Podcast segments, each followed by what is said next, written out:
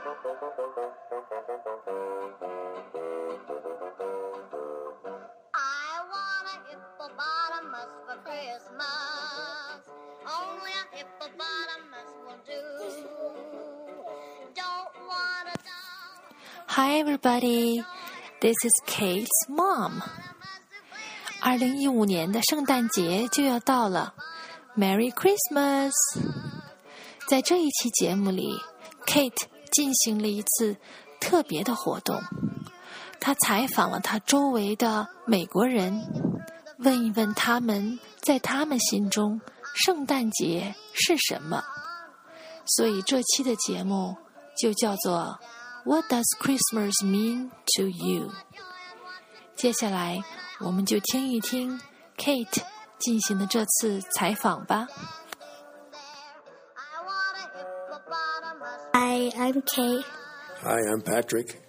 Today, I'm going to ask Patrick, what does Christmas mean to you? Christmas is, is a time to get together with family, time to uh, be thankful for all that uh, we have.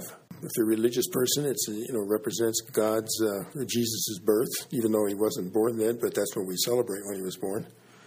So it's sort of a time to get, as I said, family time. Well, Christmas means to me is that you're going to be happy, you're going to share, because some people say thank you to you. It's more enjoyable to give to somebody than it is to get something back. I know. Yeah. Well, you've learned a lesson. You've learned a lesson like that early on. That's great. A lot of people don't ever learn that, so that's wonderful. How many do you have? Sisters, brothers? I have one sister. Her name is Kaylee. I'm seven. You're seven. So, what are you in the second, third grade? Second. Second grade. Okay, very good. I'm 74. Old man. I thought he was like 50 or something. I am. Yeah, I thought you were 50 or something. Thank you. That's you made my day. You, you've given me the best gift anybody could give me. Great. Hi, my name's Paula. Hi, my name's Kate. Can I ask you a question? Sure, you may. What does Christmas mean to you? Well, Christmas means many things to me. It means a family celebration and a feeling of closeness and special foods and celebrations. But most importantly of all, it means the celebration of the birth of Jesus, God's Son. Really cool. Christmas means to me you get to be happy and it's the joy of giving. That's really important. I'm glad you said something about giving, because that's an important part of Christmas, just like God gave us His Son. I know.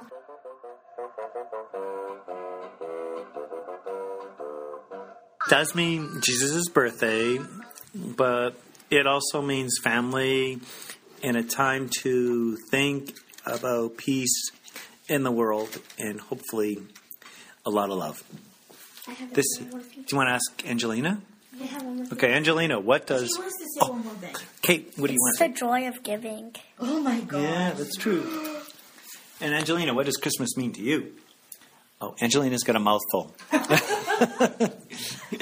I'll, I have a, a Sako, what does Christmas mean to you? I have a Japanese accent, but Christmas means I know Jesus' birthday, but we tend to forget about it, and then we I think of food, turkey, and all kinds of good food. But you know, Kate is right.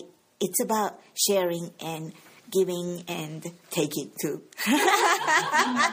I think it's the joy of giving and the joy of getting. Exactly. telling the truth, not And in the United States, Christmas sometimes means bad car drivers. bad car drivers. Um, Christmas for me is usually just a time like to rewind, to think about how the year went and get together with family, have really good food. It's one time when most people are off from work, so you really do get to have like the whole family together for that one special event. One special day. Yeah, stores are closed. It's like this, the, the Chinese New Year to China. Yeah. What about Serena? Um, my answer is probably a little different than most people because my dad is Jewish and my mom was Christian. So we grew up celebrating both Christmas and Hanukkah. Uh, Hanukkah is the Jewish holiday that happens near Christmas, and we would just combine them. It didn't matter when Hanukkah happened, we would just do it the eight days before Christmas. So we had eight days of Christmas when I was a kid where we'd get a little present and do, uh, you know, maybe read a book together, or do, do some kind of, you know, thing together as a family for the whole eight days leading up to Christmas. So each day you get a gift. Just a little one. hmm And then on Christmas, we'd do the full, uh, Big. full big thing, yeah. So What is the real Hanukkah day each year? it changes because they go by the moon calendar. Oh, really? Okay. Yeah, so it's it's usually sometime between uh, Thanksgiving and Christmas. Okay. So it is, it is like a Chinese New Year.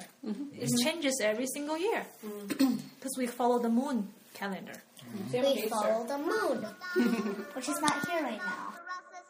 I only like hippopotamuses, and hippopotamuses like me too. Merry Christmas to you.